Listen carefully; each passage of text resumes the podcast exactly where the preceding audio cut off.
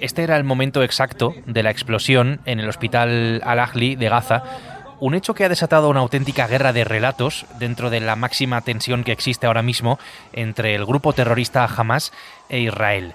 Como esto está dando pie a tantas lecturas y a tantas especulaciones, nos preguntamos quién está realmente detrás. Soy Javier Atard y hoy es jueves, es 19 de octubre. El Mundo al Día, un podcast del mundo.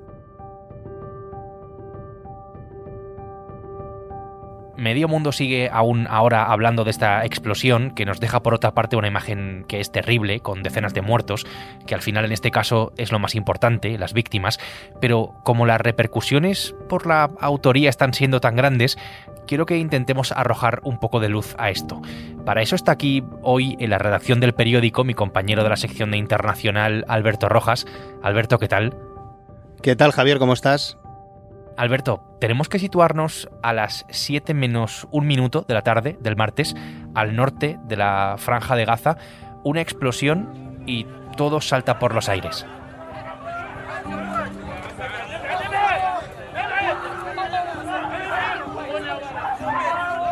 Me refiero físicamente allí, en ese hospital, pero también metafóricamente, ¿no? En el mundo, porque mientras en la zona se iban descubriendo los cadáveres, las redes sociales comenzaban a hablar directamente de genocidio, culpaban a Israel de crímenes de guerra por bombardear un hospital, jamás hablaba casi al instante de 500 muertos.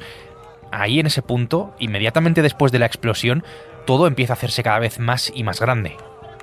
Sí, sobre todo gracias al papel de las redes sociales en un contexto de polarización política total, pues eh, empezamos a ver las primeras eh, declaraciones y las primeras imágenes de lo que parece un bombardeo y entonces pues eh, comienzan las acusaciones, las teorías y todo salta por los aires.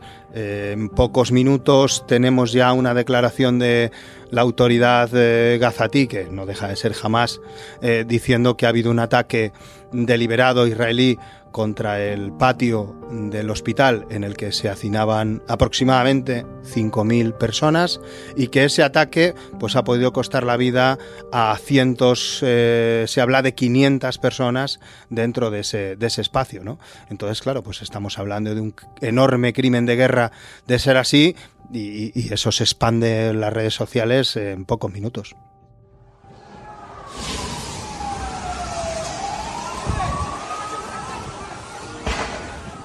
Y en este punto hay una versión de Hamas. Acusan a Israel de un bombardeo sobre el hospital, pero tampoco se aportan pruebas de ello.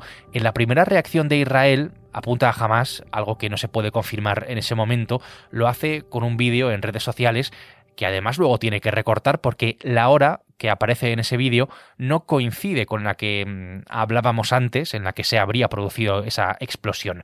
Aquí, Alberto, estábamos ya en medio, y creo que lo estamos aún ahora todavía, de una guerra de relatos, por así decirlo. Es verdad que el grado de veracidad en un conflicto así, pues no es que sea demasiado alto, pero lo que subyace es esa batalla que te decía, esa guerra de relatos. Cualquier entidad independiente de expertos en armamento hubiera tardado no días, probablemente semanas en determinar quién era el responsable de esa tragedia. Sin embargo, a los pocos minutos, con los muertos todavía calientes, ya teníamos una teoría de quién había sido y luego, por supuesto, una respuesta de Israel echando la culpa también al otro con un vídeo que ni siquiera se correspondía con la hora. Es decir, ¿qué, qué, qué conclusión podemos sacar de esto? Que no interesa la verdad. Estamos en una guerra y en la guerra interesa la victoria, a un bando como al otro bando.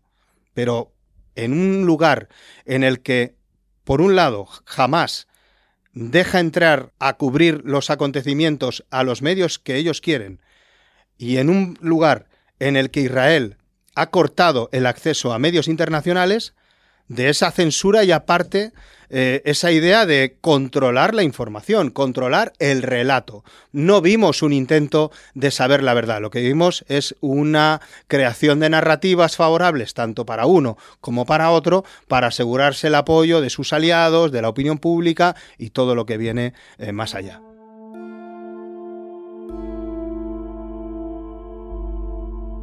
Hablemos de las evidencias, de lo que sabemos y de lo que podemos afirmar ahora en este momento.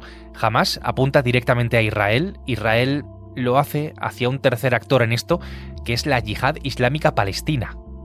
Sí, bueno, es otro de las, otra de las milicias yihadistas eh, o salafistas, mejor dicho, que, que, están en la franja y que también suele usar su habitual cohetería contra el territorio israelí. Based on the information we've seen to date, it appears the result of an errant rocket fired by a terrorist group in Gaza. Es verdad que escuchamos también al propio Biden, al presidente de los Estados Unidos, en su visita a Israel, hablando de un misil errante que habría sido disparado por un grupo terrorista en Gaza, atribuyendo esa información a los datos del Departamento de Defensa de los Estados Unidos, al Departamento de Defensa americano. Of Israel's claims that it was actually missiles from the Gaza Strip shot uh, uh, into the direction of the El Ahali uh, hospital in. Hemos visto algunas imágenes, eh, por ejemplo las publicadas por un canal israelí, Canal 12, en las que teóricamente se ve una ráfaga de proyectiles lanzados desde Gaza y poco después una explosión en la zona en la que se encuentra el hospital. También en el directo de la televisión Al Jazeera se muestran varios lanzamientos de cohetes desde Gaza, justo, y esto es importante, a la hora en la que se produce la explosión. Vamos a ver, en todo lo que tenemos, ¿de quién nos podemos fiar? ¿Nos podemos fiar de Hamas? Está claro que no. Un grupo terrorista que tiene como objetivo fundacional acabar con el Estado de Israel y con todos los judíos, con ese, con ese nivel de, de, moral, evidentemente no te puedes fiar. ¿Te puedes fiar del ejército israelí?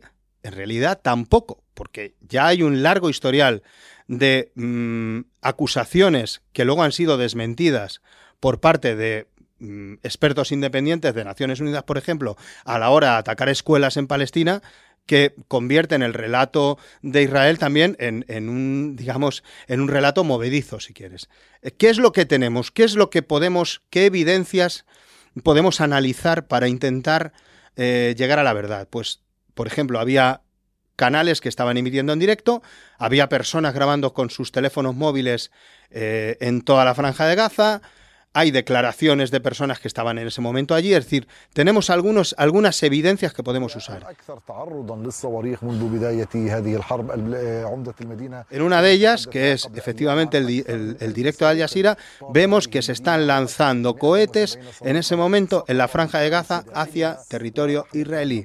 En uno de ellos, creo que es el último, que se lanza a esa misma hora desde una lanzadera, se aprecia como cuando está elevándose en el cielo el cohete, sufre una detonación interna o algo parecido, porque todavía no ha llegado a la cúpula de, de hierro que puede derribarlo. Digamos que el cohete acaba de salir, sufre una detonación interna y cae en dos partes, porque se ve una explosión más lejana y una explosión que podemos geolocalizar. Hay expertos que pueden geolocalizarla justo en el hospital. Esa es una de las evidencias con la que contamos. that a barrage of rockets was fired by terrorists in Gaza, passing in close proximity to the El Hali Al Mahdi hospital in Gaza ante las acusaciones de Hamas, Israel se ha apresurado en mostrar las pruebas de que no tiene nada que ver con esto. Aporta imágenes y una conversación entre milicianos captada por sus servicios de inteligencia.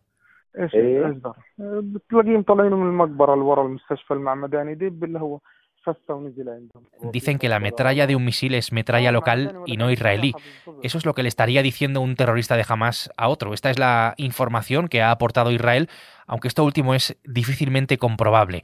En todo caso, cuando se produjo el ataque ya era de noche, ya no había luz, pero con la luz de la mañana hemos visto el estado del hospital, Alberto, que no está en ningún caso derrumbado, no ha desaparecido, al contrario, está en pie. Eh, el parking, si es verdad que está visiblemente eh, afectado, ¿esto nos puede dar alguna pista de lo que pudo llegar a pasar? Sí, porque lo que se aprecia es una deflagración de algún eh, combustible líquido, es decir, probablemente el combustible líquido de esa parte del cohete que acaba cayendo, que acaba fallando en el aire y acaba cayendo sobre el patio del hospital. Eh, no tenemos mucha más evidencia, pero si hubiera sido una bomba israelí, como las miles que están tirando por toda la franja y que están matando a muchísima gente, muchísimos civiles, que todavía siguen sacando entre los escombros, insisto, que, esto es una cosa verificable que está pasando. Pues justo en el hospital no hemos visto ese tipo de cráter enorme. Vemos un pequeño cráter probablemente producido por la caída de esos restos y 11 o 12 vehículos quemados por esa, ese, esa explosión del propio combustible, que eso es lo que pudo matar a la gente que estaba refugiada en ese patio del hospital. Hasta ahí, hasta esas evidencias, ¿cómo llegamos? Bien, en un momento en el que el relato de ambos bandos no es creíble, ¿de quién te puedes fiar? Tampoco la prensa estamos diciendo que tiene eh, un acceso muy claro a estos sitios. Pues de las, digamos, de las cuentas OSINT. ¿Qué es OSINT? Es inteligencia de fuentes abiertas, es decir, gente que se dedica a analizar todo aquello que se cuelga en Internet.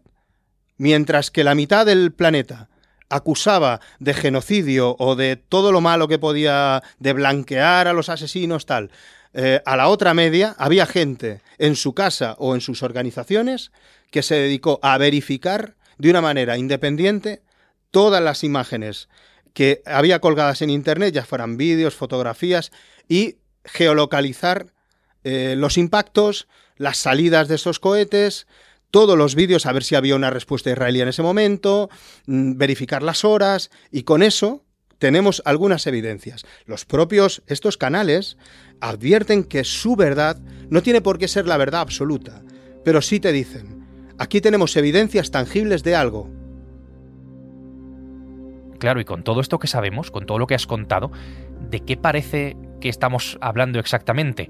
¿Apunta más a una especie de deflagración del combustible de un cohete que a una bomba aérea? ¿Apunta, insisto, lo de apunta otra vez a esto?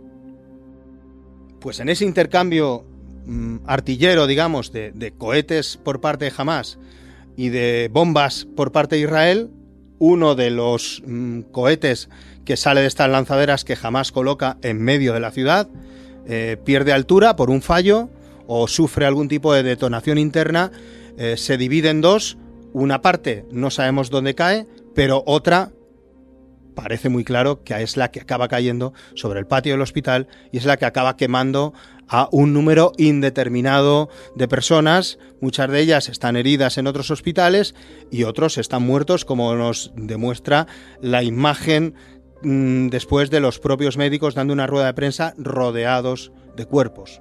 Esta es un poco la escena que ahora mismo podemos contar. Eh, ya digo, si no nos creemos lo que nos cuentan tanto un bando como el otro.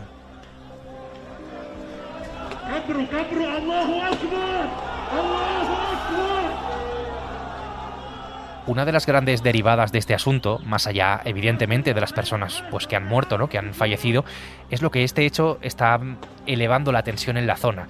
Recordemos ese ataque terrorista de Hamas del 7 de octubre y la guerra que se ha iniciado desde entonces, con tanta gente que está ya muriendo, en la que estamos viendo la respuesta y los bombardeos de Israel en ese territorio de la franja de Gaza. Después de la explosión en el hospital, hemos visto protestas en todo el mundo, especialmente en los países del mundo árabe y de Oriente Próximo, sin esperar siquiera esclarecer exactamente lo que había ocurrido. Biden, el presidente americano, está en Israel, tiene su respaldo, pero le ha pedido al primer ministro Netanyahu que evite la rabia de Estados Unidos tras el 11S, tras el 11 de septiembre. Israel, por otra parte, ha autorizado la entrada de mm, ayuda humanitaria, controlada esa ayuda humanitaria en Gaza, en el, en el territorio de Gaza, pero Alberto da la sensación de que la tensión es cada vez más alta. Sí, ayer vimos manifestaciones muy violentas en casi todo el mundo árabe intentando asaltar embajadas de Israel. Yo creo que la gente ya ha tomado Mm, su decisión sobre lo que ha pasado independientemente de lo que digan los medios o, puedan luego los analistas eh, verificar o no verificar porque aquí ya digo que la información es una arma de guerra y por tanto pues eh, se cree que el enemigo lo que pretende es engañarte y lo que te cuentan los tuyos pues es la verdad. Aquí hablamos de relatos como, como arma arrojadiza. La verdad no interesa, lo que interesa es la victoria. Y este es un buen resumen para todo a lo que estamos asistiendo en las últimas horas allí, pero también para esta guerra entre Hamas e Israel.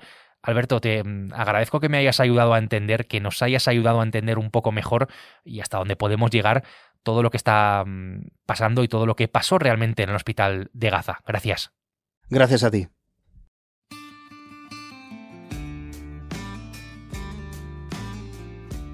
Mi compañero Alberto Rojas ha hecho posible este episodio de El Mundo al Día, que como sabes es un podcast que puedes escuchar todos los días en elmundo.es, en nuestra web, en la web del diario El Mundo, y en las principales también plataformas de audio, donde además tienes la opción de suscribirte. Mañana será viernes y aquí estaremos, eso sí, será con una nueva historia. Hasta entonces, gracias por estar al otro lado y saludos de Javier Atard.